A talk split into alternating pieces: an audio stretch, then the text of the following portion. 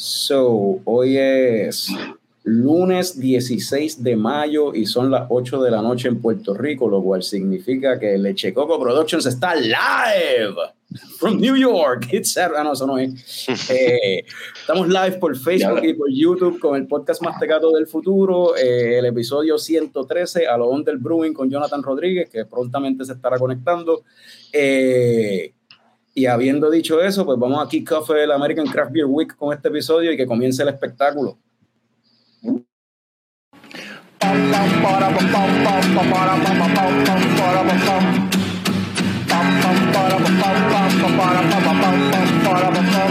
Ya llegó, ya llegó el coño show, el coño show.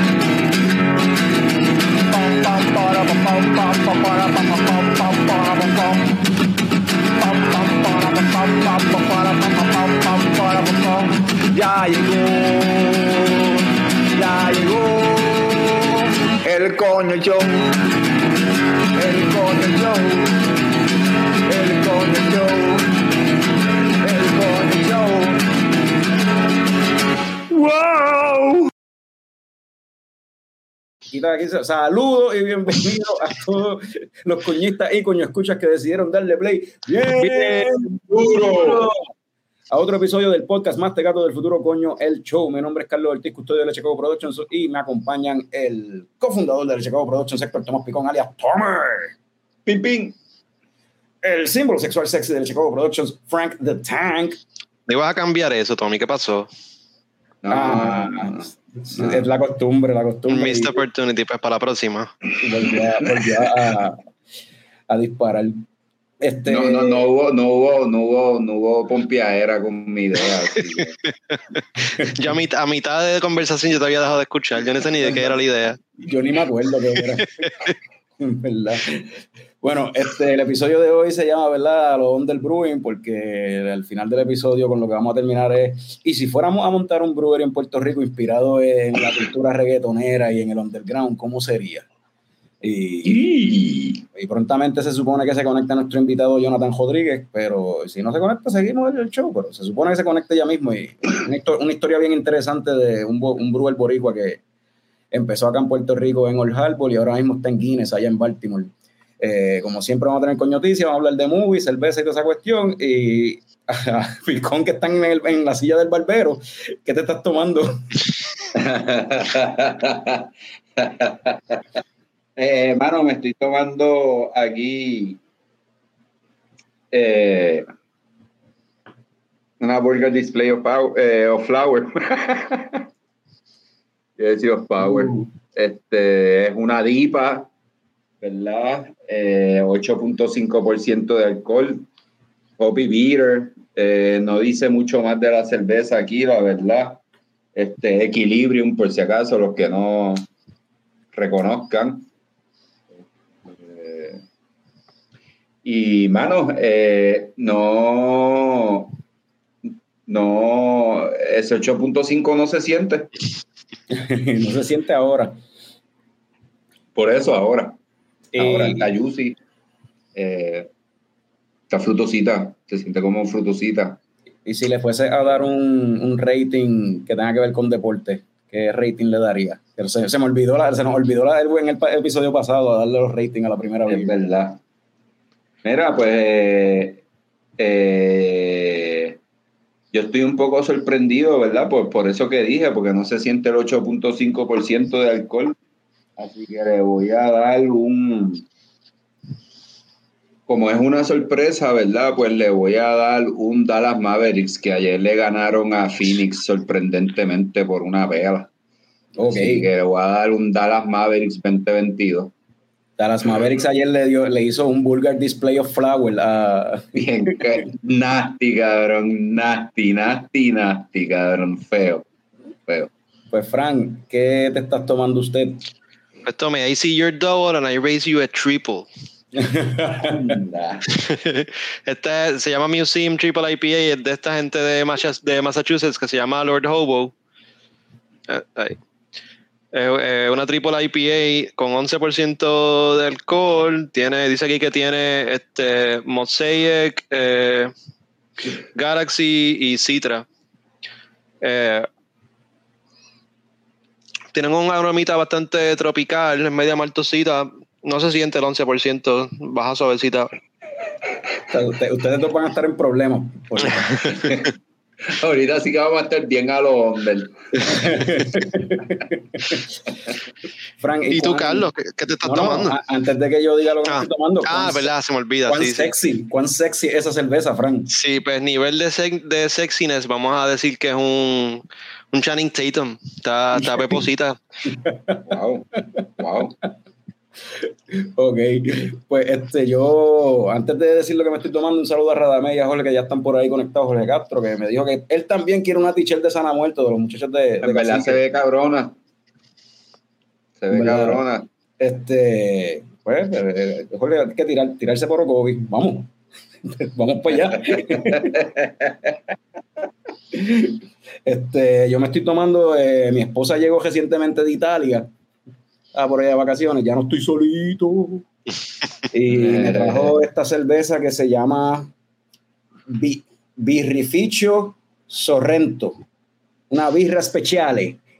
birra speciale, eh, se llama Sirentum, la cerveza como tal, de Birrificio Sorrento. Eh, el viaje de esta cerveza es que es una cerveza de allí, del, del pueblito de Sorrento, que lo que son conocidos y como que la cuestión de ellos es los limones de Sorrento, supuestamente algo bien especial.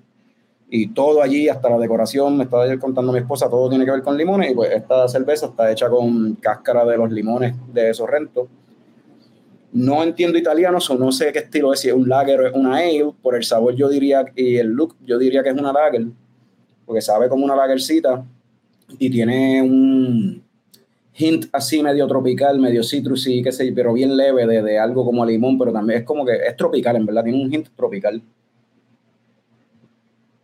Una, una, lager con notitas tropicales de, de, de, alguna fruta tropical, que me imagino que debe ser ese, ese limón de allá. Ella me dijo que esos limones vienen dulces y vienen eh, agrios de los dos.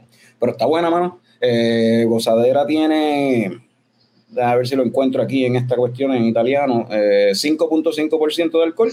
Porque los números son diferentes. 5.5. Eh, Dice, birra de la península, de la península o de la península sorrentina, chiara, di produzione artigianale, rifermentata in bottiglia, ah, refermentada en la bottle condition, o sea, pues, este, refermentada en la, en, la, en la botella, no filtrada, no pasteurizada, producto en evolución. O sea, que sigue aging en la botella. So, pues tener un tiempo más. So, este, ¿qué rating yo le doy? La, la, ah, yo le puedo dar un movie beer pairing, loco. Sí, porque no habíamos decidido qué era lo que te ibas a hacer. La otra vez lo hiciste, fue un leche o coco. Sí, pues esto, como es de allá de Sorrento, pues Sorrento es una de esas ciudades que, de esos pueblitos allá en Italia que inspiraron el look del pueblito de Luca. So, yo mm. diría, pues esto lo parearía con la película de Pixar, Luca. El mm. pueblito es así, un pueblito en la costa, así, en el risco ese, con las casitas de colores. ese sería mi rating para esta cerveza. Me gusta eso del beer pairing, el movie beer pairing. Eh, so, eh, ahí acaba de, acaba de, llegar nuestro invitado, Jonathan Rodríguez. Jonathan, bienvenido. Muchachos, gracias por tenerme aquí. Este, finalmente pude entrar. Tuve problemas técnicos, pero estamos aquí. Tranquilo. Mire, ¿y, ¿y, estás a seca o te estás dando algo? Bueno, pues estoy aquí dándome algo. Este, estamos probando lo que es la, el Dorado Amber Ale. Algo nice para bajarlo, ya tú sabes, el lunes sin mucha loquera. La loquera la ponemos ahorita. y, y, el, y, el, nombre, el nombre El Dorado, ¿es porque tiene eh, usa el Dorado Hops, es Amber? Correcto, lo que hicimos fue que cogimos el estilo Amber Ale como tal. Y pues entonces, en vez de meterle hops americanos o hops ingleses, pues utilizamos el dorado con un poquito de sidra. Ok. Y pues le da ese saborcito maltoso, pero con un toque como citrus. Ok. Este, pues nosotros vamos, antes de, entrar a la historia como tal, de, el journey de, Jonathan desde Old Harbor hasta Guinness, vámonos con las coñoticias, que hoy no hay mucho, pero tenemos algo.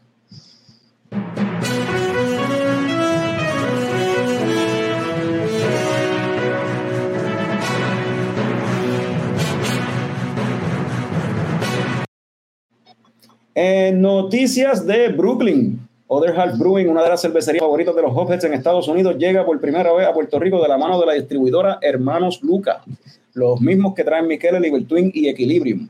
Other Half es reconocida por su IPA y por ser una de las cervecerías que propulsó la escena de craft beer en Brooklyn, siendo una de las primeras cinco breweries en el borough. Eso fue en el 2014. Ya hoy en día Other Half tiene facilidades en DC, Filadelfia y múltiples sectores de New York durante el road trip sexy sexual de Frank eh, hace unas semanas que pasó por Filadelfia. No sé por qué no se paró allí, aprovechó y no se paró en Other Half. Supongo que por eso fue que ahora sacó un pasaje y está acá en Puerto Rico de nuevo para ver si la prueba acá. Nosotros, le dijimos, él estaba en Conérico y nosotros le dijimos que New York estaba cerca que Puerto Rico, pero pues no hay forma de... la, lógica de Frank es de Frank. Eh, noticias de bonos.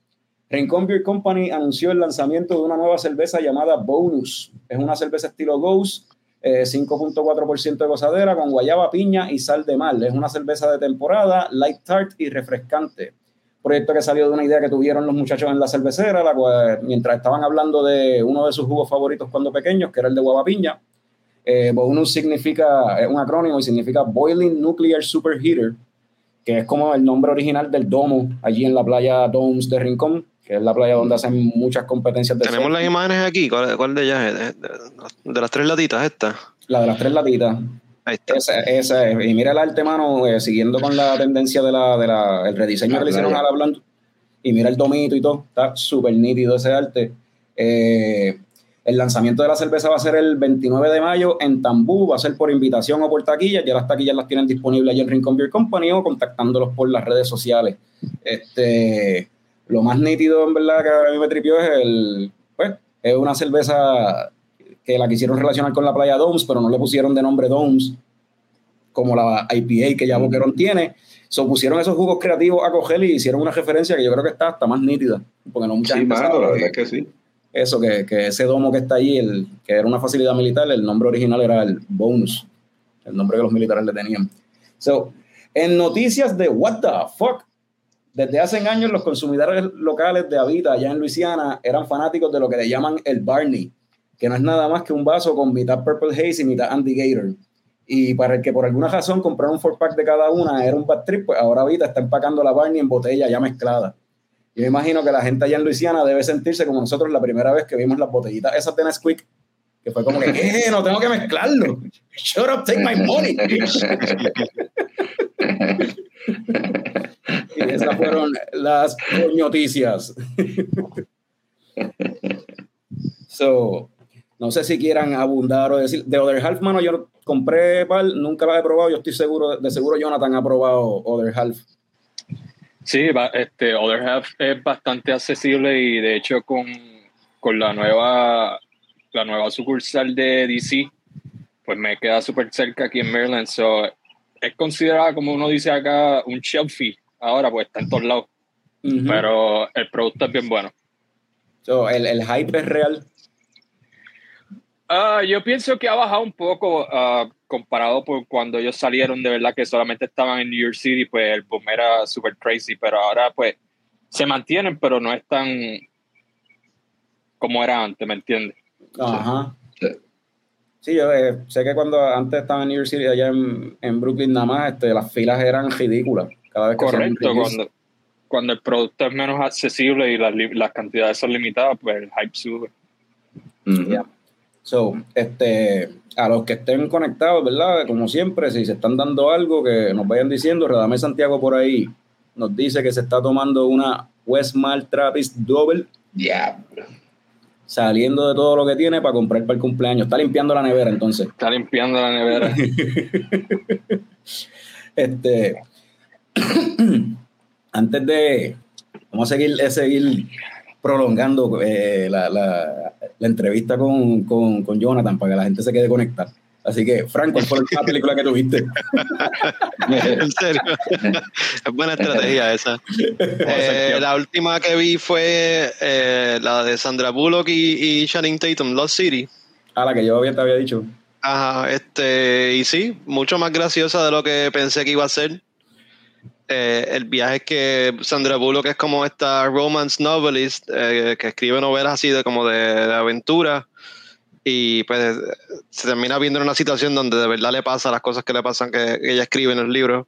Pero estuvo, la premisa es media tonta, pero estuvo súper graciosa para mí. Eh, las pocas escenas que sale Brad Pitt me, mataron de la risa, es súper funny el, personaje del, este, del súper, este, eh, como, SWAT. Un rescatista, un rescatista, qué sé yo, Sí, el nombre, nada más el nombre era bien gracioso porque él es un physical trainer y su nombre es Jack Trainer. eh, Eh, pero eh, ah, también sale, sale Daniel Radcliffe como el, como el villano. Pienso que le quedó bien el papelito de, villano a él. Eh, fun movie. Es, un remake también, ¿verdad? De una película más, vieja. Yo creo que había otro Lost City. pero otra más de estas películas así de, de, aventura que están saliendo últimamente. Es pretty good. Tommy, ¿cuál fue la última película que viste, si alguna? Eh, pues sí, mano, vi una película española eh, que se llama La Familia Perfecta, es del 2021. Eh, de Belén, Belén, Rueda, que a lo mejor los que hayan visto El Orfanato o The Sea Inside, pues ella sale ahí. y Gonzalo de Castro es una comedia, es como Sí, es una comedia.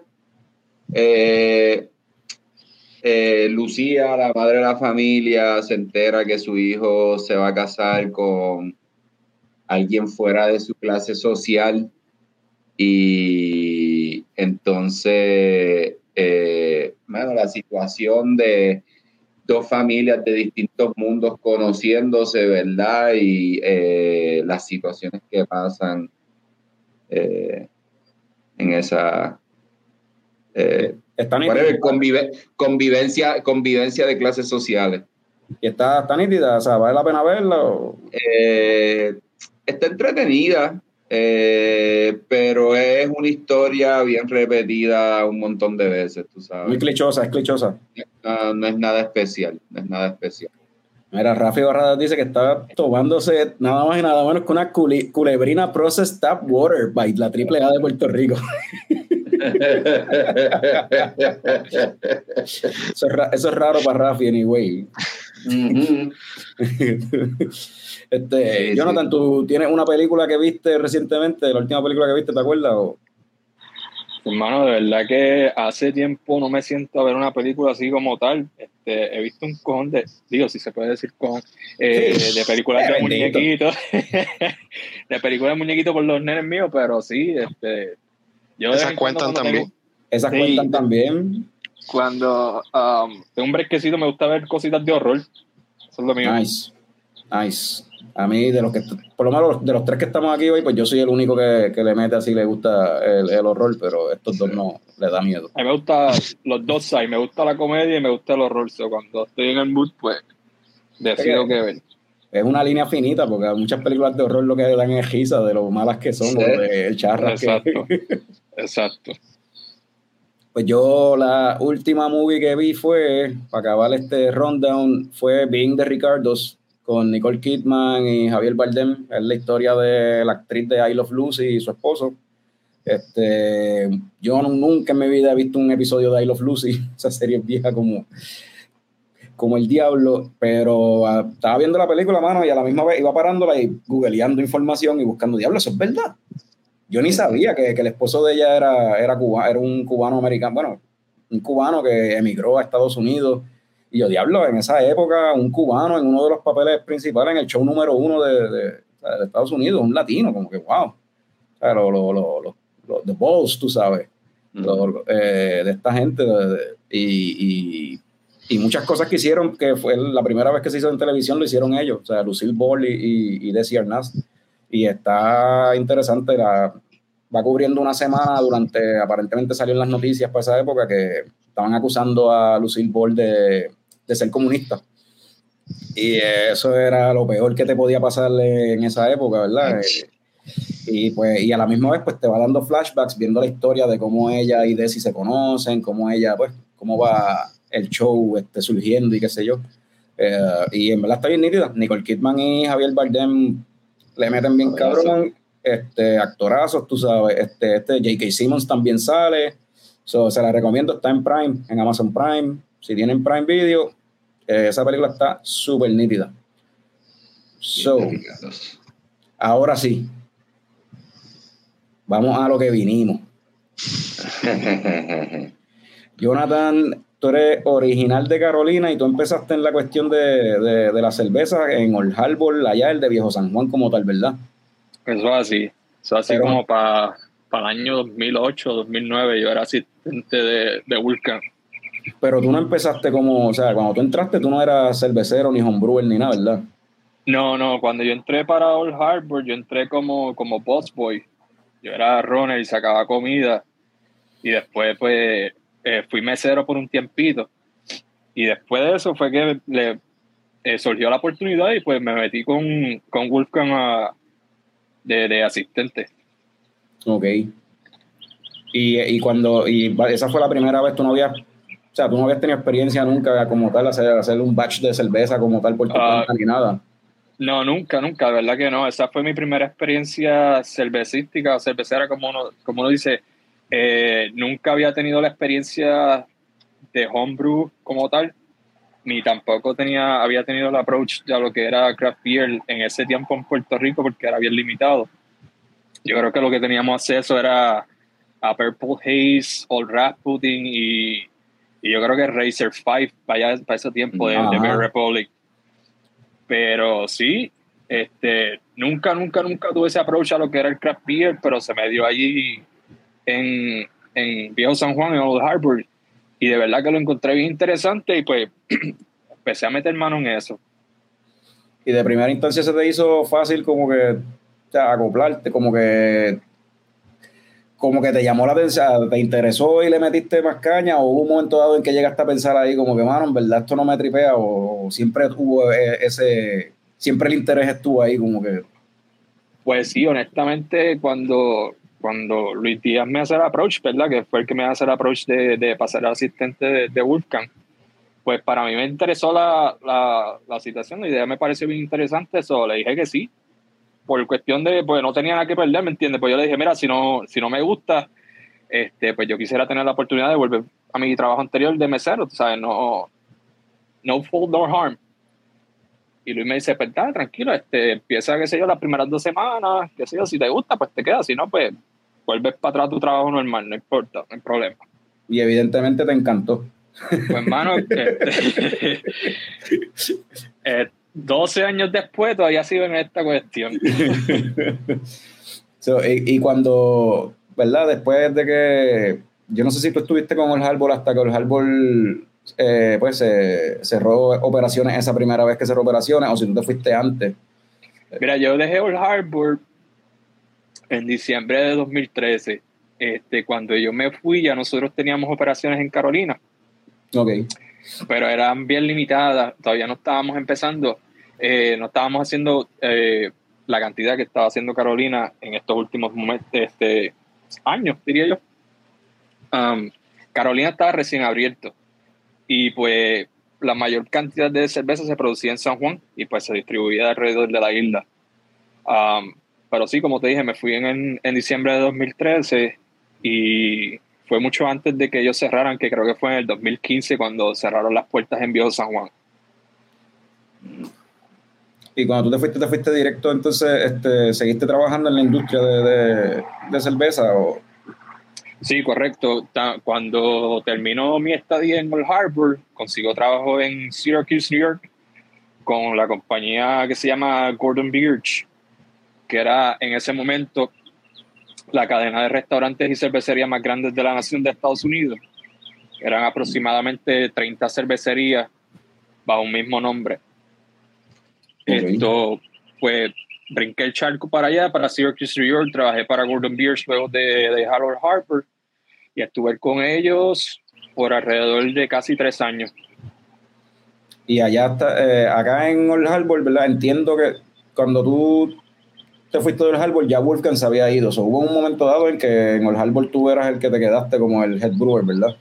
Correcto. Um, yo, yo creo que fue un año y medio, dos años en la posición de asistente que Wolfgang me dice, mira, eh, conseguí un trabajo, un, mejor trabajo, me voy y la posición es tuya en dos semanas. So, tienes que aprenderte todo y aplicar todo lo que has aprendido en dos semanas. Casi nada. Casi nada, tú sabes. A mí me pusieron ahí en 3 y 2 y yo le dije, Wolfgang, yo no estoy listo para, para llenar tu, tu zapato, ¿tú me entiendes? Este, yo no puedo hacer eso. Él me dice, no te preocupes, que yo, yo voy a ti y tú vas a poder, tú vas a poder, ya tú verás. So, por esas próximas dos semanas, él parecía un fantasma detrás de mí. Y lo único que me decía, sí, ¿estás haciéndolo bien o no? No lo estás haciendo bien. Y así fue básicamente que aprendí. Él, él de verdad que me inculcó eh, mucha disciplina, mucha disciplina en lo que es la industria cervecera y se lo agradezco un millón porque eso me ha ayudado un montón hacer, hacer un, un, cervecero independiente. Eso, eso es la, como yo lo describiría. No, tú te refieres con independiente a poder hacerlo el proceso completo solo, tú dices. O... Exacto, poder correr una cervecería solo y saber los ins de, la cervecería, ¿sabes? porque en ese momento el Harbor era básicamente un, como decimos, dicen los gringos, un one-man show. So, era pues hacía cerveza, cuando dejaba de hacer cerveza, pues limpiaba el tanque, o hacía transferencia, o llenaba botellas, cakes. So, había que hacer de todo. Y la industria es así. La industria es así. Cuando tienes el, el, título de, de lead brewer o head brewer, pues ya tú sabes que todo eso es tu trabajo. Entonces, cuando fuiste allá a, Gordon Beach, este, ¿arrancaste, seguías siendo lead brewer o arrancaste como brewer? ¿Cómo fue la cuestión? Sí, pues allí lo que pasa es que Golden Beers es la misma situación. Es un lo que le llaman un brew pub. So, tiene un restaurante y un mm. mini brewery en el mismo lugar. Si yo tenía un sistema de, de 15 barriles con 6 fermentadores de 30 barriles y 10 serving tanks. So, yo tenía 12 cervezas todo el tiempo en los taps. Pero ahí ya no era un one-man show, tenía gente que te ayudaba. No, ahí era un one-man show. Ah, oh my wow. Sí. Ahí hacía todo, desde moler, hacer cerveza, limpiar tanques, transferencia, levadura, todo, todo, todo, todo. Como decimos, from grain to glass, en Gordon Beers era un solo brewer que corría todo el show. Diablo. Wow. ¿Y estuviste en ese, en ese, en ese, en ese, bajo ese látigo por cuánto tiempo? Estuve en ese grind como por tres años. Y la cosa era que esa cervecería como tal estaba dentro de un mall. So, cuando llegaban los días festivos, cuando llegaban las navidades y eso, eso era de que otra vez, otra, otra frase célebre gringa, este, bolts to the wall, o las bolas a la pared. y, mano, eso era de que haciendo cerveza back to back durante la festividad y yo decía, no, yo no puedo con esto, yo necesito algo mejor. Sí, sí. Pero fue tremenda experiencia. No fue una transición bien difícil porque en el Harbor, pues obviamente estábamos haciendo cerveza bajo la, la, pureza, la ley de pureza alemana. Y Gordon Beers se dedicaba solamente a eso, a lo que era German Style Beers. So, eso era lo único que ellos tenían en, en, en tap. Eventualmente evolucionaron y dejaron que los, los cerveceros pues empezaran a crear sus recetas, pero al principio solamente era eso, era cerveza de estilo alemán. Pero era, y era este German Stouts específicamente. German Stouts, teníamos una, una Helles, una Martzen. Ah, German Stout, ok. Ah, sí, una Helles, una Martzen, una Jefe, eh, Schwarzbier y una rotacional, pero teníamos normalmente de 12 a 15 taps en los restaurantes, o tenías que llenar esos taps y o sí. ¿Y de ahí pasaste directo a Guinness o de, pues estuve tres años, estuve tres años en Gordon Birch, hice demasiadas de muchas buenas amistades allá en, el estado de Nueva York. Atendí un montón de craft beer festivals, en, entre uno de ellos este, el de Omega, el Belgium Comes to Cooperstown, que es hostia de festival de cerveza. Lo dejaron de hacer porque obviamente Duel Morgat, que es la compañía madre de, de Omega, está reestructurando después del peo de, de Boulevard, pero vamos a ver qué pasa. Ok. Y, pero eso, lo hacían, eso, lo hacían, allá en, en, en, en, Upstate, donde está este Omega. Sí, en, en Cooperstown, New York. Okay. Yo vivía a 20 minutos de Cooperstown. ¿Qué te iba a preguntar, Tommy? No, no, yo no iba a decir nada. Ah, yo pensé que te iba a decir algo. No. So, siguiendo esa línea, me voy de Golden Beers, ¿verdad? A los tres años porque me, me ofrecen el trabajo de abrir otra cervecería, que es local, Empire Brewing Company ellos tenían un grupo en Downtown Syracuse, pero estaban abriendo una locación nueva ah, con un sistema de 60 barriles. So, yo conozco, yo conocí al, al, director de operaciones del grupo como tal, me dice, mira, este, yo te necesito para que operes el brew house. Como tienes la experiencia, pues opera el brew house, es lo que arrancamos la, la cervecería y después pues puedes empezar a crear el, programa de barril si quieres. Pues me voy para allá con, con la promesa de, de empezar el, el programa de, de, de, barriles, pero no se dio porque abrimos la cervecería y eso fue, ya tú sabes, slam, bruceando todo el tiempo. Yo estaba bruceando 12 horas al día, 120 barriles al día de cerveza. Y esta vez sí tenía asistente. Esta vez yo tenía asistente en el cellar porque como tal mi posición era brew house operator. Ok, había, había, un crew, entonces no, no, era, no eras tú solo de nuevo. no era yo solo, sí. Gracias, porque, no, sí, porque, la, porque 60. sí, no, hecho, diablo. Tenías que planear y si te estabas meando tenías que planear porque podía ser que no llegaras al baño de lo grande que era.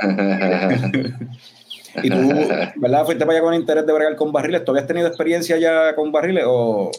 Pues no, mano, la única experiencia que tuve con barriles una vez fue, de hecho, en Old Harbor, cuando hicimos la visitante. Ah, la visitante. la, primera visita, la primera visitante 212, La primera visitante 212 fue, fueron, creo que fueron seis o siete barriles que entre Wolfgang y yo llenamos ahí de, yo creo que eran de Don Q. Le metimos la cofresí en barriles de Don Q y esa, de hecho, salió súper bueno. No, esa, esa, esa cerveza es una leyenda, mano, porque yo nunca llegué a probarla, pero recuerdo, todo el mundo todavía recuerda esa cerveza y habla de ella, y recuerdo después de que, cuando el árbol cerró la primera vez, habían fotos circulando por las redes de supuestas botellas fantasmas que quedaban por ahí, yo no sé. Pero a ver, si tú, si tú pones visitante 22 en Google, te sale. Sí, mano. y también está, está en Rate Beer, que es la página esta de, de, calificar cerveza, en Ray Beer tiene un score bien decente para hacer lo que es. Pero ya tú sabes, eso es un unicornio, ya eso no existe más nunca. So, en, exacto, un unicornio, mano. So, ahí en ese, en ese brewery que estuviste, ahí entonces ya eh, estaba operando más como, como esta, está, operando un equipo más grande, teniendo experiencia, entonces ahora trabajando más como que en equipo, que quizás eso, eso no lo tenía, esa parte no la tenía en tu arsenal de, de ¿cómo es? En tu resumen. Correcto, correcto. Siempre buscando trabajar con sistemas más grandes, operando sistemas más grandes. Yo simplemente para ponerlo en resumen, porque eso te abre muchas más puertas. Cuando tú tienes versatilidad eh, trabajando con diferentes equipos, pues ya te hace el trabajo más fácil. Y cuando te fuiste de ahí fue por eso, fue pues por eso mismo, porque fue fuego a la y no, y no te dieron el chance de bregar con barriles. Básicamente, básicamente, eh, las condiciones están difíciles y duré como siete meses y me fui a, y me fui básicamente down the road, más abajo, como más abajito, la misma cuestión. Como te dije al principio, conocí mucha gente en Nueva York, en la industria cervecera, y pues un día estoy dándome una cervecita en el taproom de un pana que, que es dueño de un brewery, Good Nature y en ese mismo día que estoy sentado dándome un beer, el, bruma, el head brewer de él le, le, estaba renunciando. Y me ve y me dice, tú de ahí no te mueves que tengo que hablar contigo. y yo, pues nítido, brother. Y nada, me dice, mira, el brewer mío este, renunció.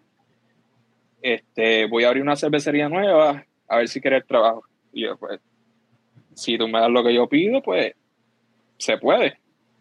Y efectivamente, me dice, dame el número y, yo, y veremos a ver. Y se dio, mano. So, abrimos, después de abrir Empire, duré siete meses, me fui para Good Nature, eh, trabajé la expansión y abrí la nueva expansión de Good Nature. Y ahí duré dos años y medio. Dejé el sitio corriendo y ahí fue que me llamaron para, para Guinness. So, en, esta, en, en, este caso, como tú mencionas montar, o sea, dejar el sitio corriendo, qué sé yo, estábamos hablando de que tú estás este, bregando con la logística de, de montar los tanques y toda esta cuestión y las tuberías. Correcto. Alinear tanque, montar boiler, montar piping. Yo hice, de hecho, de Good Nature, el sistema de glycol, el piping completo, lo hicimos entre yo y mis, y los, los, mis seller guys. Wow. Ok porque nos quedamos sin chavo, no había para pagarle a los contratistas y pues le metimos mano al piping del glycol porque era lo que nos faltaba para los tanques. Eso ya tú sabes. Diablo. Hay que aprenderle todo un poquito. Pero eso, eso me, está, me está bien curioso como pues los, inicios como tal, entrando allí, allí atrás en el, en el cuartito pequeñito ese y, y, en la parte de arriba de, del restaurante en Viejo San Juan. Correcto. A terminar montando tuberías ya para un sistema mucho más grande y esto, o sea, básicamente montando, literal montando la cervecera, ¿sabes? Literal, literal. Sí, estábamos ahí, todos llenos de, de, ¿cómo se dice? De polvo, un reguero brutal, contratistas por todos lados, pero eso es parte de. Ya el fruto, cuando tú ves todo bien limpiecito y corriendo y la cerveza fluyendo, pues ya la satisfacción, pues. La satisfacción, eh. Sí. Mira, ahí este, de, no sé si lo llegaste a ver, pero Charlín Otero te mandó saludos por ahí. Este, ah, esa es la, mi, mi madrastra, mi madrastra está por ahí. sí, está, Constantino también está enviando saludos y Luis Palermo también eh, saludos y felicidades a Jonathan. Y él menciona, ah, porque estamos hablando de la visitante. Eh, saludos, saludos a todos. Él está mencionando que una que le gustaría ver de nuevo, otro, otro unicornio más, no sé si se acuerdan de la State of de Ingeniero y, y Barlovento. La State of Ah. Eso también es otro, otro unicornio. invento. Pues era ingeniero sí, Exacto. Exacto. Invento, ¿no? Esa gente estaban, e, esa gente estaba muy adelantada al tiempo. de verdad que sí, cuando, cuando ingeniero era ingeniero y Barlovento, esa gente estaba muy adelantada al tiempo. Bueno, yo pensaba que, que le iban a comer los dulces a los que ya estaban, pero y estaba y cosas pasan. sí cosas pasan pero este no y, y que eran vecinos es lo más, lo más funny. Le estaban metiendo bien duro y eran vecinos. Las dos cerveceras estaban una, o sea, estaban en la misma calle casi. Pues como te digo con esta gente de Empire y Good Nature están de que literal down the road una como que a, a 10 o 15 minutos de la otra. Ajá caminando. Sí literal literal Mano, pues, este, y después de, en esa que la montaste, la dejaste corriendo, de ahí entonces te moviste a montar otra cervecera más, o, ahí no, no, bueno, si contamos la que abrí en Georgia, pues sí, pero a esa duré dos meses y no, yo no hablo de ella. Ok, ok. Pero sí, en Georgia yo estuve como por tres meses, abrí lo que es Pretoria Fields Collective, que todavía sigue abierta. Este, pero sí, los primeros batches, las primeras distribuciones, de esa cervecería pues la, fueron de este servidor. Ok, ok. En, en Albany, Georgia. Ok. Y entonces de ahí pasaste a Guinness. Correcto. Cuando me, cuando me voy para Georgia, porque me fui de Nueva York, me voy para Georgia, encuentro ese trabajo de commissioning para empezar a esa cervecería y hacerlo los primeros batches. Ya yo había aplicado para Guinness, lo que pasa es que ellos se tardaron como, sinceramente, como cuatro meses en en contactarme para atrás.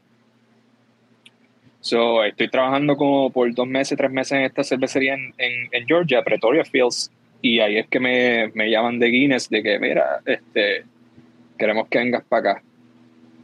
Y eso era un no-brainer. Y esto es... Tuve que, dejar, tuve, que salirme de Georgia. Estaba hablando de, Qué pena. Están hablando de Guinness en Baltimore, por si acaso, no Guinness allá en, en, no en Irlanda, no. En Ireland, que diga. So, este, so te llama Guinness y me imagino que es una marca súper conocida de Stouts. Este, me imagino que es un no-brainer. La eh, es un no-brainer. Eh, eso fue una decisión que, que yo no le pregunté nada después, bien personal. Y cuando, cuando ellos me dijeron que, pues sí, tenía el trabajo, esto, ni lo pensé, mano. De que empecé a recoger todo y nos vamos de Georgia. Y entonces la experiencia con, en Guinness acá, acá como tal, entras eh, ejecutando qué, parte del trabajo? Lo mismo, está... Pues somos un equipo de aproximadamente ocho brewers o nueve brewers ahora mismo. Eh, mi posición es la de brewer como tal. Eh, mi trabajo es lo mismo, hacer grain to glass, este, desde moler, mash in, hacer el daily del brew house como tal, hasta cellaring, coger gravity, este, pitch yeast, de todos, este, filtrar todo, todo, todo se hace allí. So, no, es, no es nada diferente a un brewery small scale o algo así. Es lo mismo. Lo único que el brew house es de 100 barriles. Casi nada. Nada más. lo único, lo único. Pues, antes, de, antes de ser el más grande que habías trabajado, el de 60 fue el sistema más grande el de, el de 60 es el más grande que había trabajado hasta que llegué a Guinness, que es de, de 100. Ok. Pero ahí la, la, escala en cuestión del, del equipo y, y, sistema que se usa no es tanto, es básicamente lo mismo, de, de 60 a 100 el sistema, el sistema de hacer cerveza es todo lo mismo, eso no cambia. Eh, el, la forma en que se ve o cómo está construido es básicamente lo mismo. Lo único que es, lo que único cambia es el tamaño, es más pequeño o más grande.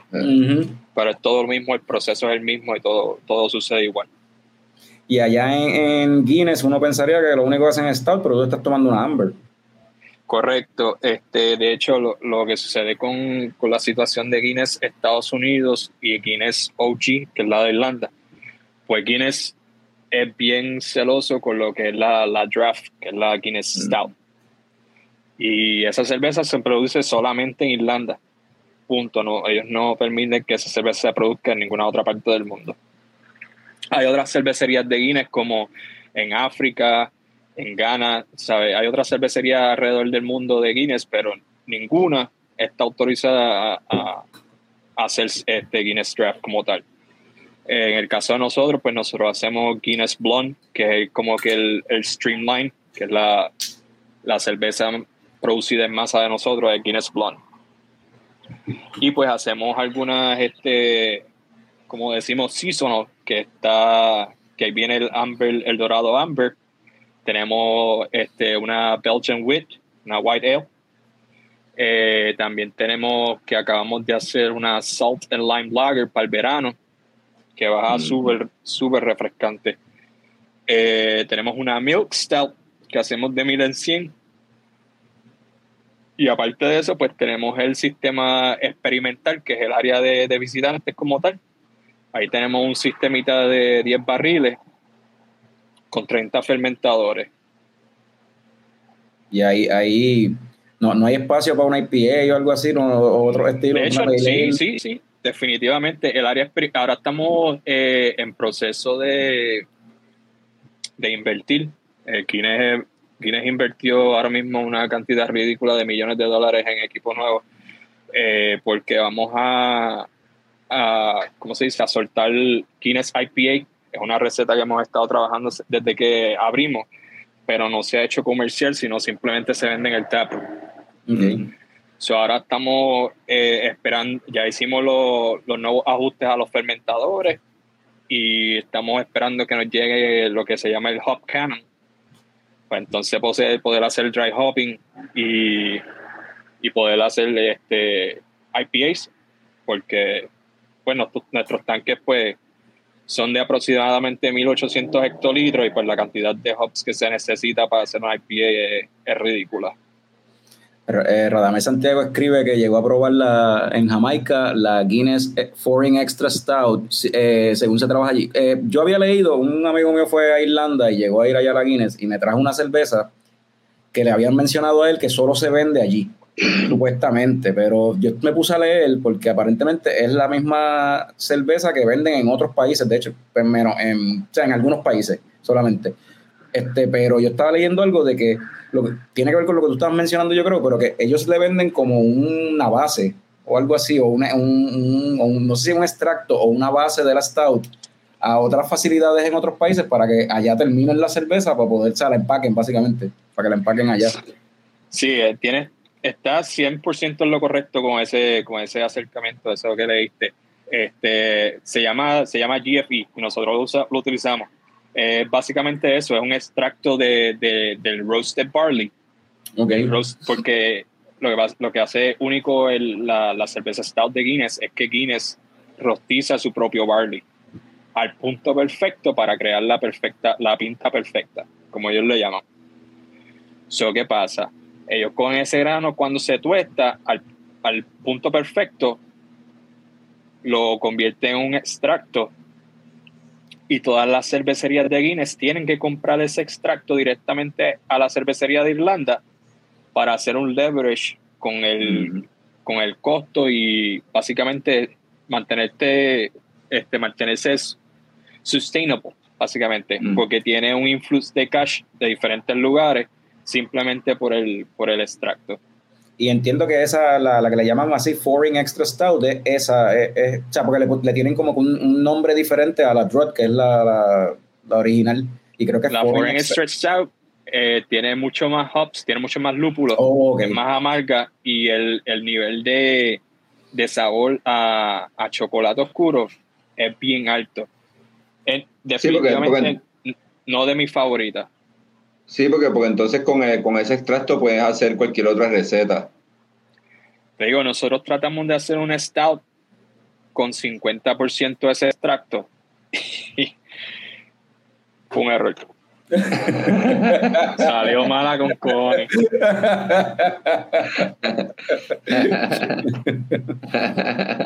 Acá Luis Palermo comenta que probó la Nitro IPA de Guinness en lata. Dijo que es espectacular. Yo no recuerdo haberla probado de lata y no me acuerdo si esas latas venían con la bolita. Si eran de las sí, eso, eso fue los, los, los primeros trials de IPA que hizo eh, Guinness. Yo no estoy 100% seguro si esos trials, si esa cerveza salió de Irlanda o salió de un contract brew aquí en Estados Unidos eh, tenía la bolita y era un desastre de cerveza. Las primeras que yo probé de, Nitro, yo no me acuerdo, no eran de, de Guinness, eran de otra, no, para mí que eran de otra cervecera o eran de Guinness, picón. No me yo creo que eran de Guinness, brother. Eran de Guinness. Pues yo recuerdo, yo probé una y no me, y me acuerdo, no me gustó. Pero yo creo que sí. Fue hace tiempo. Aquella vez en el en el Brudey. En un Big Brudey, en un Big Brudey, exacto. Yo creo que eran Guinness, cabrón. Ok, ok. Mira, y ven acá, y este, Jonathan, y estás ahora en Guinness, pasaste por 20 mil cerveceras y siempre te quedaste con las ganas de bregar un programa de barril o eso, eso nunca llegó. Brother, uh, uno tiene que tener cuidado con lo que pide. uno tiene que tener mucho cuidado con lo que pide a veces, sinceramente. Um, nada, tan pronto llegué a Guinness, este, nosotros comenzamos con nuestro programa de barril inmediatamente. So, todos los años hacemos alguna una cerveza de barril. Eh, llevamos cuatro so far. Hicimos este Antwerpen, que era la, la cerveza, la Bourbon Barrel Age de, de Guinness original ellos nos mandaron un trot de esa cerveza y nosotros la añejamos acá en barriles de nuevo en Estados Unidos y salió súper brutal, súper smooth. Después hicimos un gingerbread, un bourbon barrel aged gingerbread stout. Interesante. Uh, hicimos un, un stock ale que era un bourbon barrel aged uh, barley wine mezclado con un imperial stout, so era un 50-50 blend. Y el año, el año pasado sacamos un, un Barrel Barrel Age Imperial Mint Stout. So con menta. Y, y, todas esas cositas así tan, que suenan tan hermosas, ¿se quedan allí en el taproom? ¿Eso no, no, no se distribuye por ah, ningún lado? No, no se vuelan, vuelan del shelf en el taproom. Una cosa estúpida. Ok. So, ya hicimos la, la, ya hicimos la tirada de este año, llenamos 850 barriles con, con barley wine So, estamos pensando si hacemos un old fashioned inspired este beer con eso. Ok, interesante. Acá el Che había hecho una, me acuerdo, cuando estaba con Ocean Lab. Había hecho una, una, un brown ale, creo que era, inspirado en el, en el old fashioned. Ah, esa era de la serie experimental esa de, de ellos. Sí, sí, pero Che lo había hecho antes, antes de okay. la Experimental Series. Eso lo, se había hecho allí en Ocean Lab. No sé si mm. ese tiempo no la tiran de nuevo. Um, Pero sí, be careful what you wish for porque... porque bueno, todo, todos los años, llevo como tres o cuatro años, sinceramente. Bueno, el tiempo que llevo con Guinness, todos los años son 800, 900 barriles. Que tenemos que bajar a mano del tro, ponerlos en los racks y después acomodarlos en el almacén. Ah. Uno termina con la, la espalda barata. Bueno, que, que, de por sí cargando grano y toda la cuestión, uno, o sea, eso es lo, ¿cómo es? El, típico Yori Party de cualquiera que trabaja en un brewery, que la espalda la tienes jodida porque estás cargando sacos de grano todo el tiempo. Los, sacos, los sacos de 50 libras. Sí, y tú, tú dices que, entonces tú lo que me dices es que, que, el, que el que está llorando por los sacos de 50 libras, que se ponga a cargar bajiles. Mano, que está para, que, vea, para que vea lo que es bueno. para que vea lo que es bueno. que baje un trozo de barriles. para que vea lo que es bueno. Mira, Radames tiene una pregunta ahí. Según tu experiencia, ¿cuán complicado pudiera ser desarrollar acá en Puerto Rico esas beers en barril?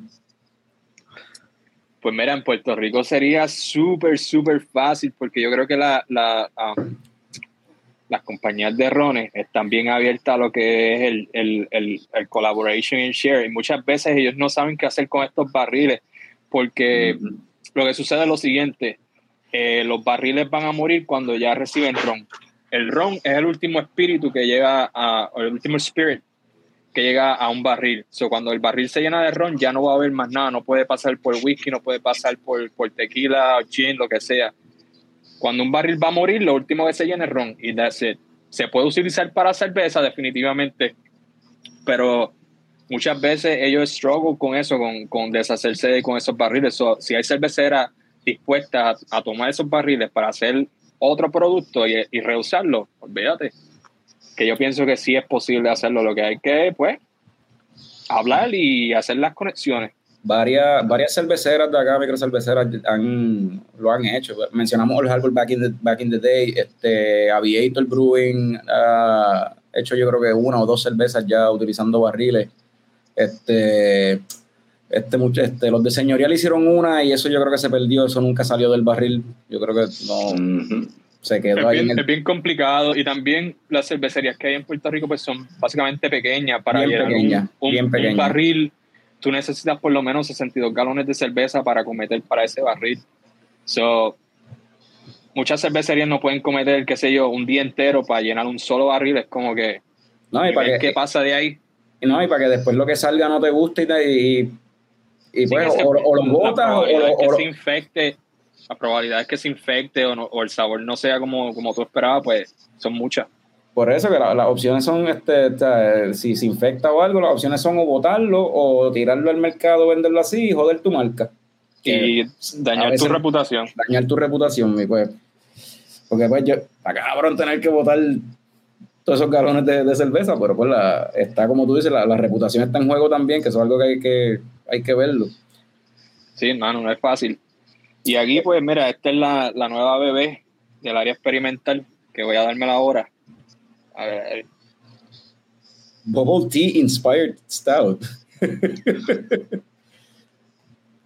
Papi, lo nuevo. Este, nadie lo ha hecho. Le metimos tapioca, metimos bolas negras a, a la cerveza. y ya tú sabes, le metimos este, hicimos un stout, un milk stout le metimos vainilla, le metimos un poquito de azúcar negra y un poquito de, de canela. Y después le metimos las bolitas esas de té. Ya tú sabes. ¿Y que, ah, y es nitrogenada. Ah, es nitrogenada. Sí. Yo bueno, hacer, en, en, lo que te... puedo hacer un, un sexy pour aquí. Sí, exacto. Eh, gracias te sale ahí. Este. Ah, pero Ah, no, no, espérate que no puedo aguantar el, teléfono y, la, y, servirlo a la vez. ahí, está, ahí, está, ahí, está, ahí está, ahí está.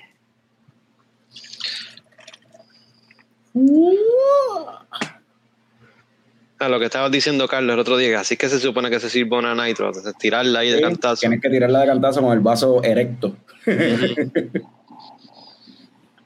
Eh, ahí va a ser cascade y se va a darle un concurso, pero ya vieron más o menos lo que está diciendo pues nitrogenada y eh, bubble tea.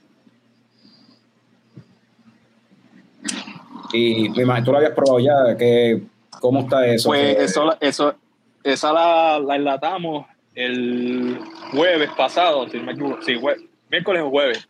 Ajá. La enlatamos. Y está brutal. Eh, bueno, otra cosa, nunca había probado algo así con, con, con bubble tea o, inspirado en, en boba, como uno dice. Yo no sé, ese tea yo no sé a qué sabe, porque no, eh, yo no sé si Fran lo ha probado, que Fran es el tipo que le gustan los vegetales aquí. no soy muy fanático del bubble tea. Este... ¿Cómo, cómo, es el sabor del bubble tea, del boba?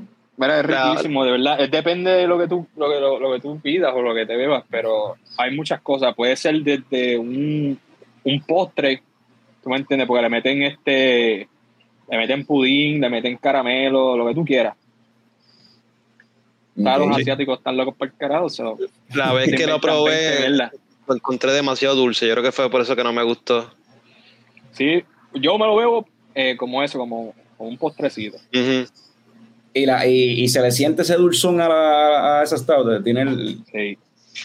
Tiene el dulzón ese por la, por la vainillita y, la, azúcar morena que le metimos. Mira, Emily Barquet dice, tan rico que es el boba. Yo creo que ya no vio la última serie de Boba Fett porque no estaba rico para nada. Ay, puñero. Este. no, de verdad que no. De verdad que no. este, Tommy, ¿qué, ¿qué, te serviste ahí? Te, te veo con algo ahí en la mano. Ah, eso es de Pontún, ¿verdad? No, está en, está en mute, está en mute, Tommy. Ay, bendito. Ahora, Estoy tomando una Crushing Waves de Pontún Brewing. Eh, una Berliner Style White with uh, tart cherries and pineapples. Te combina con la gorra. ¿Verdad que sí? Ajá, tiene, tiene los colorcitos, tiene algo ahí. Eh, yo creo que, eh, y el label yo creo que combina más con, con, lo que vamos a hablar, con lo que vamos a terminar el episodio ahorita, pero tiene como unos grafitis, como un dibujo ahí de unos grafitis y yo no sé qué, ¿verdad? Es un 6.3% de gozadera. Y sí, mano, decidí tomarme esta porque tenía otra cerveza ahí de 8%, pero yo no creo ser capaz de tomarme otra cerveza de 8%. lo que tengo aquí es un whale. Chécate esto. Anda, ah. Ah, diablo, pero esa era de la, de la botella vieja de. diablo. Ahí en Oktoberfest. Oktoberfest. Ah, pero eso está cerrado, loco. Papi, está cerrado. Esto es como el 2010 por ahí. Esto es un barley Esto mata a gente con la levadura que eso tiene allá adentro. Eso, eh, Diablo. Es una, una, levadura mutante lo que hay adentro. Chacho, ¿qué qué? Mira, Tommy, ¿y la probaste ya la, la Berliner Weiss esa? Pruébala, dime. Salud. Ya lo está bien tart, sí. Está bien eh, tart. Hey. ¿Y qué, eh, qué, rating le das en cuestión de deporte? Bueno, eh, le voy a dar, le voy a dar un tono así como que, como es tart, verdad, es agrio, le voy a dar le va a el Cleveland del 90 y whatever cuando perdieron contra los Marlins en la Serie Mundial. Eso fue súper agrio ahí, como que... los indios de Cleveland de la, yo creo que fue el 93 Está, está, diciendo los indios de Cleveland de, de Major League y todo, de la película. Fran, yo vi que tú sentiste algo. Tú apagaste la cámara un par de veces obligado. Sí, sí, tengo aquí una. Eh, ahí está, una Hold On to Sunshine de Treehouse. Es una Milk Stout de 7.6 de, de alcohol por volumen. De gozadera. De gozadera, sí. gozadera. Y ahí está la cervecita. Eh, chocolate, café y peanut butter. Y sabe mm, bien, cabrón. Ah, tú me traes tú tienes una, tú tienes una en la nevera. Está súper rica. La, mi favorita de esta gente, definitivamente. Mira cómo se ve ahora la, nitrosa. Ajá. Cómo está ya ese head no se va a disipar nunca por el nitro. Para nada. Cremoso. Ese, es el efecto, el efecto del nitro. Pues yo, yo me puse bien sapo y bien lambeojo. y abrí una, una Abrí una guinecita, un normalita, un stout bien suavecito, liviano, todos lo conocemos, el, el, stout perfecto para empezar con los stouts. Este, ya, que, a veces se nos olvida hasta que existe, porque se nos olvida que es un stout de lo liviano y lo rico que es y lo easy going que es. Bueno, que no hay nada mejor que una Guinness Draft después de, salir del trabajo, tú te vas una pintita de eso y, mano, baja como gloria. yo recuerdo cuando la primera vez que yo escuché de Guinness fue un pana mío que el PRI la probó porque el primo de él las compró en una fiesta de familia y él me dijo, cabrón, probé la mejor cerveza. Para ese tiempo, estamos hablando de antes. Claro, claro. Yo creo que, yo creo que ni el Harbor existía. Como que, cabrón, probé la mejor cerveza del mundo, bla, bla, bla, una cerveza oscura, es más, más, más maltosa, pero sabe cabrona. Y para ese tiempo, uno pensaba, ¿verdad? Era lo que hablábamos, como que, pero, pero es, está carito, es medio carito el, el ese tiempo estábamos acostumbrados a ver medallas a peseta los miércoles allá en Mayagüez, tú sabes. Cómodo. o sea, pero sí. Stout, este, la Guinness este Rock Stout es un clásico a nivel mundial. Este, sí, es la perfect, el perfecto intro Stout. Es, perderle, el miedo a, a, la cerveza oscura. Y de hecho, a mí me encantan los Stouts. Yo no he vuelto para atrás a una Guinness. Es bien rara a la vez, pero cuando si está ahí, no le voy a decir que no. Claro, claro. Pero, yeah. So, ya llevamos una hora, yo creo que es hora de cerrar esto. Bueno, déjame preguntarle, bueno, yo creo que ya lo tocamos más o menos con, con Jonathan, lo que me mencionaste, lo de que, pues, la inversión que se hizo y lo que viene por ahí que van a, a meterle sí, más varias inversiones, este, estamos, estamos planeando, pues, ¿cómo se dice? Apostar a lo que es eh, los seltzers. Eso es lo que viene ahora. Eh, la, otro es RDs. RDs son los, los, los, costeles mezclados ya en lata, como los Roman Cokes, eh, los Whiskey and Cokes y all that stuff. Pues a eso vamos a apostar en este año. Tenemos como que un, un proyecto de ambición hasta el 2030, so, un montón de cosas vienen para Guinness este año y en los años que vienen Estamos abriendo un taproom nuevo en Chicago, Illinois. Ah, sí. Que va a estar abierto, sí, va a estar abierto para el 2023. Y viene una nueva planta de Guinness para Londres, Inglaterra. Oh, este, y, ese taproom de Chicago se va a nutrir de ustedes. No, va a ser este, self-sustainable, va a tener su propio brew house, va a tener su, sí, su propio brew house, va a tener un bakery on site, va a tener un café on site, restaurante, So, ellos planean estar abiertos todo el día. De que tú puedes ir a la Guinea a darte un cafecito con un bagel y después regresar del trabajo y darte un par de, de pinta. Ha hecho súper cool. super cool. Este, pues ahora sí, vamos a, vamos a vacilar un jato. Mira, Jorge K dice que eso está bien cool. Este, y Rafi dice que eso suena fancy. Papi, a los Harvard. ahora sí, ya que eh, Jonathan ha montado, ¿verdad? Ha trabajado en, ese tiempo que estuvo en New York, estuvo trabajando en diferentes cervecerías en el momento en que estaban arrancando y estaba pues montando, básicamente montando el brewery. En expansión, sí, en expansión. En expansiones y montando que si el bruja, que si esto, la, la, tubería, toda la cuestión, y pues dejar todo ready, pues y yo había escuchado, ¿verdad? Yo, yo sé de Jonathan por el podcast de, de Andrés Nieves que había antes, este Talking Craft Beer, que te entrevistó. Yo creo que, de hecho, yo creo que esa fue la última entrevista que le hizo en Talking Craft Beer. Yo creo que sí. Algo pasó con ese No, está haciendo, está haciendo otras cosas. Vamos a ver si, si en algún momento vuelve, porque ese podcast era bueno. Este, Estaba bueno, sí.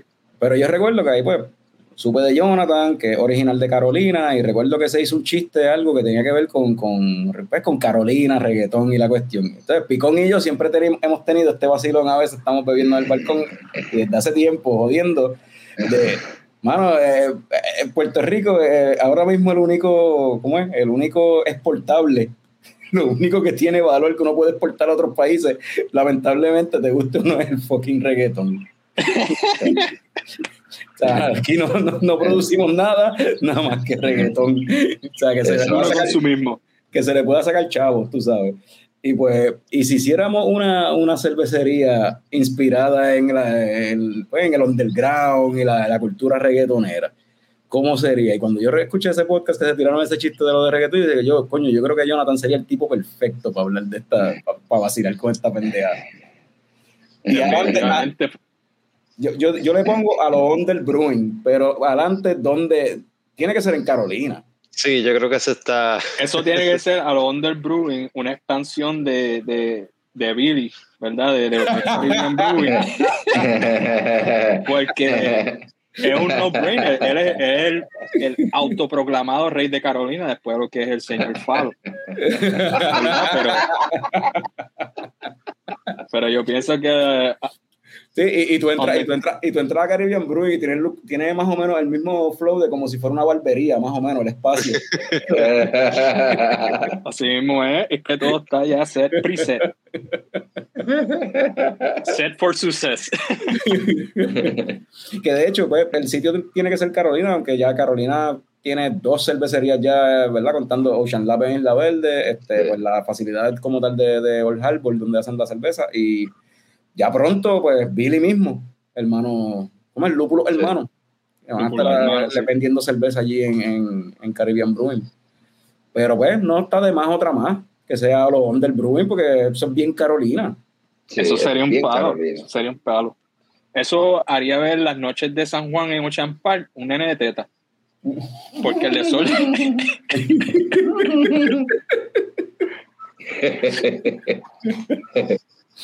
o champar un, un, día, una noche de, Dios, de, San Juan o champar una teta al lado de otro del Brewing.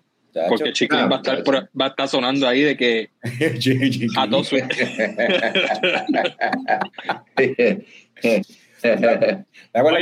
la, la, criminal, la criminal que tú me dijiste, esa estaba buena. Esa va a ser para, ah, el opening line-up. Sí, no, porque yo, yo, una de las que yo siempre he dicho es como que tiene que haber una cerveza que se llame bien criminal y sea una Alberto Style Pale Ale.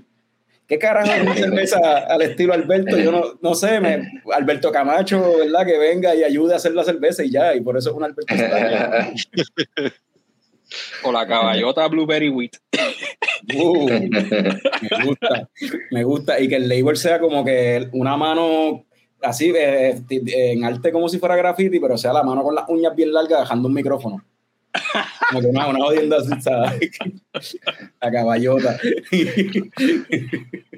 y el trap cae dentro de, esa, de ese género también. ¿Quién? El trap cae dentro de ese género. Claro, claro. Que una trapis tiene que ir para esa cervecera obligado. Bueno, Trapis Style, porque es el título de Trapis, loco. Real hasta sí, la muerte de Trappist Real hasta la muerte de Trappist Real hasta la muerte de Trappist wow. y para la nueva este, generación, para que, para, para ¿sabes? Carrear a, todas las generaciones, hay algo para todo el mundo. Que, mira, este, eh, la gente en el chat dice, Radames dice placa placa, por lo de reggaetón, pues placa placa, pero puede ser el nombre para una VIP, no sé, ¿sabes? Tengo que pensar qué estilo sería placa placa. ¿Qué estilo sería placa placa? si es placa placa, significa que eso apesta quemado, ¿verdad? Porque cuando tú disparas, ¿verdad? La pendeja, debería ser algo smoky. Una smoky, una smoky porter, algo así. Smoke porter. una smoke porter. Placa placa, smoke porter, esa brega.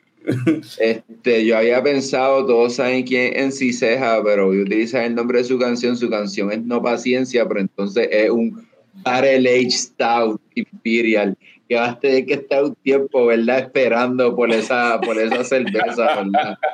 Este, sobre un no, no paciencia barrel age ahí, Imperial Stout. se ha puesto creativo aquí, aquí hay un montón de... Esta cerveza hay que montarla. ¿Qué más dice por ahí? Para el cruce IPA. Extra, extra dank. Extra dank. Oye, mira, ahí que dicen sapo de don. Ahí que dicen sapo de don. Yo pienso que sapo de don debería ser un oatmeal stout. Pero, zapotetón, eh, pero el zapotetón ya existe, porque eso es de, de Charles, de, de, de, de Aviator. Ah, es verdad, es verdad. Yo quería, es con zapote. Con zapote, es verdad. Yo estaba pensando la 42 Milk Stout. ¿Sabes por qué hago alusión a la 42? ¿Ustedes recuerdan de ese famoso disco compacto llamado Éxtasis Reggae? Que el caballero hacía alusión de que ella iba a vender su cosa a la 42. diablo. deep cuts, Esos son deep cuts, loco. Oye. Esa es mi asignación, la 42 Milk Stout. Deep Cuts Fran, mencionó, Fran mencionó a Bad Bunny, o alguien por ahí mencionó a Bad Bunny. Yo estaba pensando, ¿verdad? Un, un quadruple, ¿verdad? Que se llame Soy Peor, como la canción de Bad Bunny. Cuadruple, que se llame Soy Peor.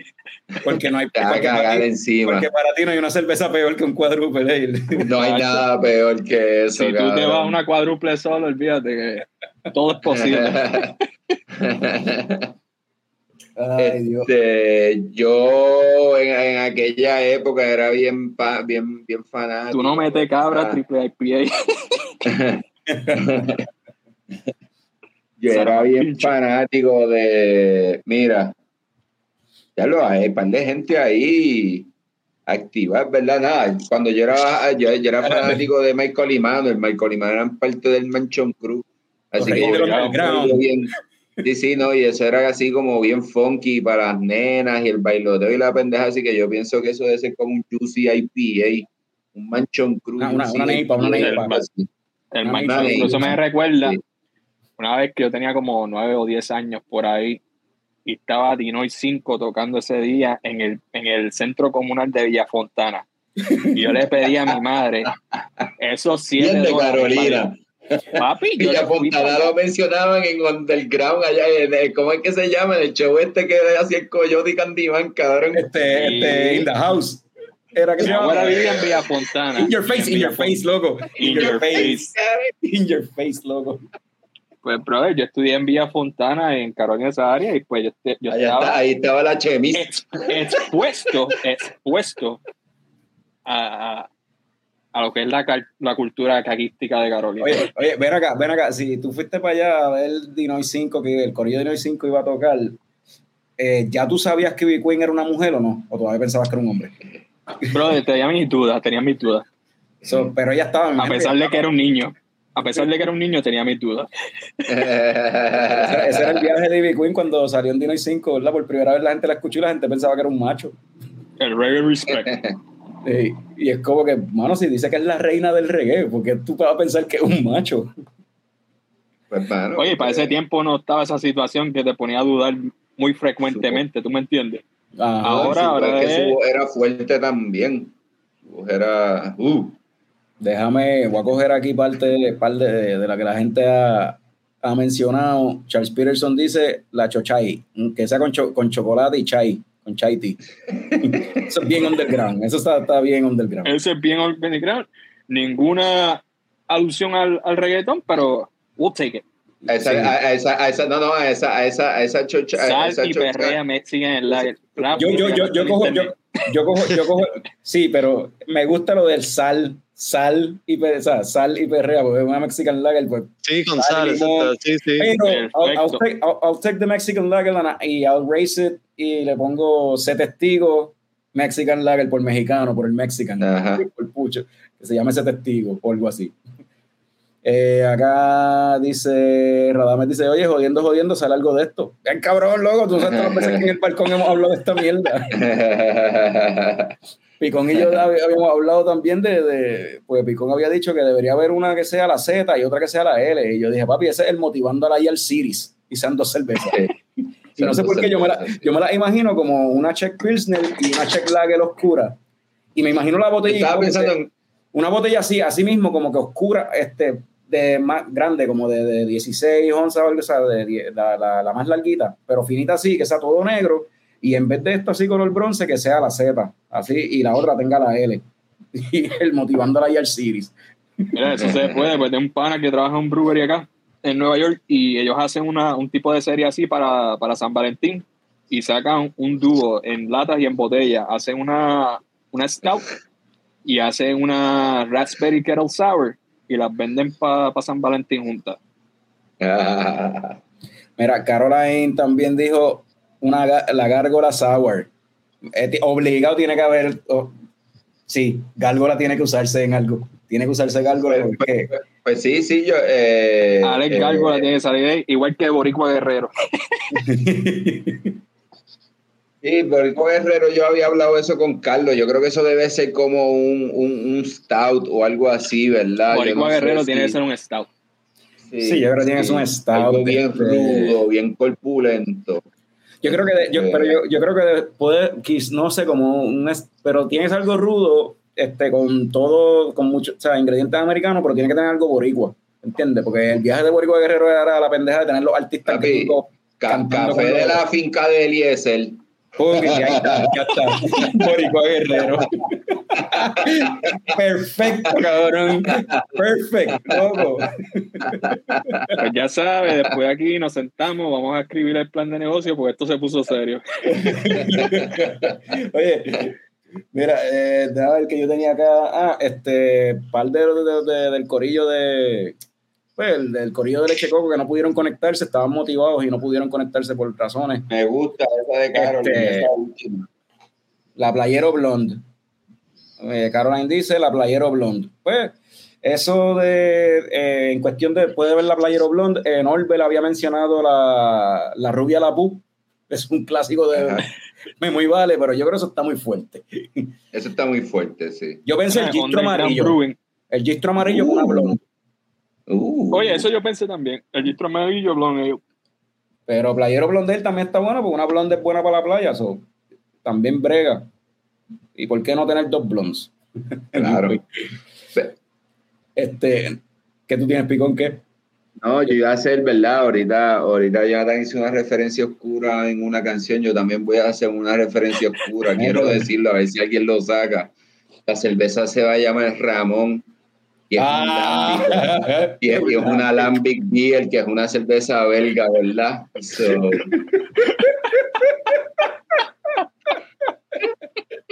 Oh shit, la noche se jodió.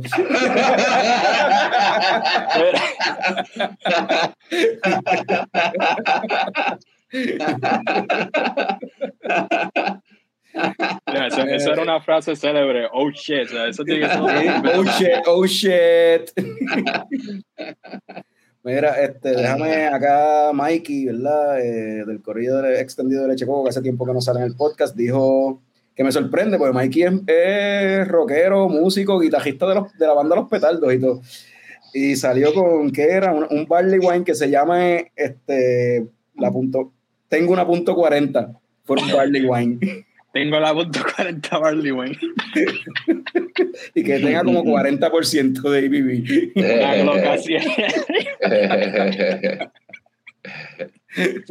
Mira, yo. Otra cosa bien contradictoria como la de no paciencia, ¿verdad? Que dije que iba a ser un, un barrel age. Eh, estaba pensando, ¿verdad? en algo, ¿verdad? Vico City, una canción que se llama Saborealo pero como ah. Vico sí, como Vico si es bien viejo, que sea un fucking old ale, así bien porquería. pero, pero hay, hay old ale, pues. el hecho de que sea un old ale no es que sea malo. no, no es que sea malo, no es mi estilo de cerveza, es lo que quiero decir. So, no va a estar saboreando mucho tampoco. Mira, otra que dijo Norbert, y esta es obligado, o sea, una sour ale que se llama Guanábanas Podría y con guanábana, obviamente. Con guanábana. Esa, esa, está obvio, esa, esa, es como que. De la mata. Guanábana. On, point. guanábana podría sour ale. No, no, y mira, mira Rafi lo que dice ahí. Ah, ah. tú, mala mía, fui yo que lo vi.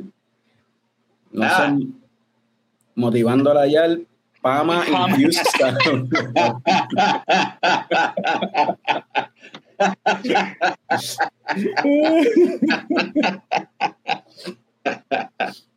Oye, es clavo con eso, porque una, una Pama Infused Sour, eso es para matar gente. Mira, yo, yo pensé, anyway, que también en el brewery, tú sabes que los breweries, pues hay que identificar los tanques, cada tanque hay que identificarle qué sé yo. Y pues en muchos breweries es típico que le pongan nombres. Vamos a ponerle nombres de DJ. DJ Nelson, DJ Eric, DJ Negro, los tanques van a tener el nombre de DJ Playero. No, tiene que estar fucking DJ Adam. DJ Adam. Pero ¿y cómo tú le llamas al cellar? Pues la industria, papi. De la industria.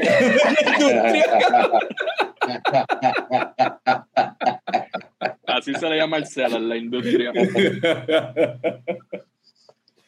Mira, la última, la última que tengo aquí que a mí se me ocurrió es hay que hacer una que se llame ¿Cómo es que hacer bocón? y es una ay, ay, ay, ay, ay, ay, ay, IPA. Ah, wow, no, qué bien. Esa imperial, bien cabrón, para que te Sí, quede sí, sí, así, es una de esas.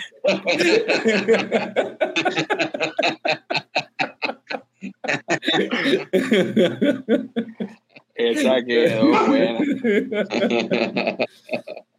Este, Ay, cabrón.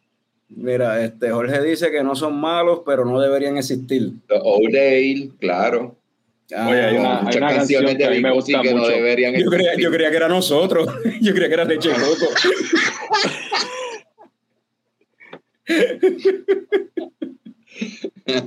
Una canción viejita de, de Oye Lucky Master Joe que se llama Bañándole en miel. Eso sería una honey peleo. Bañándole en miel, honey peleo. Me gusta. Sí. De Oye Oye. Oye, el rey de los melones mixed out. No, pero mixed out. No, porque si es rey de los melones, Tiene que tiene que ser ser algo con, melón. con, con melón. Entonces, Una gozo, una gozo, una Berliner Eh, Tiene que ser con- Si es con melón, Ok. va a ser una, una gozo, una Berliner Weiss. Y tiene que ser, Está bien, está este. Eso es ese es un Cantaloupe Berliner bien. un qué, un qué, un cantaloupe. Un Cantaloupe Berliner Weiss. Sí. Riverside. Este. Frank, y tú que eres bien, tú conoces un montón esa, esa cuestión del reggaetón y el underground, tú sabes mucho de eso. Muchas de las que iba a decir ya las dijeron, así que no ¡Qué tengo nada. cabrón! Ustedes hicieron mi asignación, se me. Este, este cabrón es el que filma, eh. lo único que poner es el nombre de él en la portada del proyecto y ya. Ay, Dios.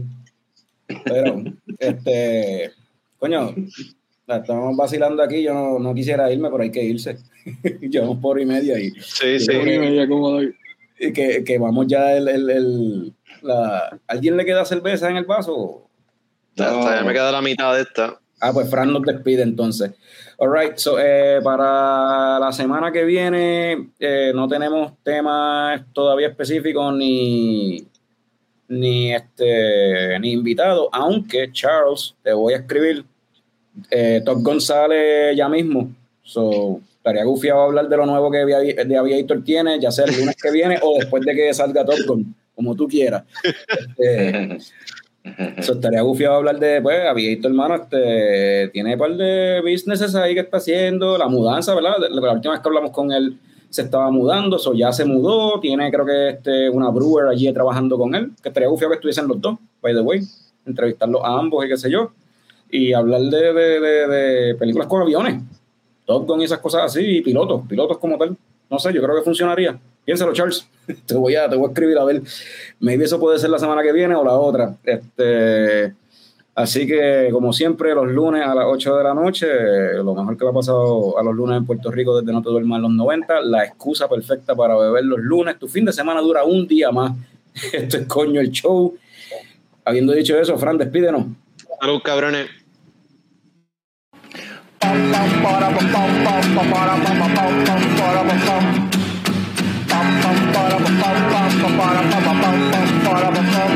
Ya llegó, ya llegó el coño show, el coño show. Para, pam, pam.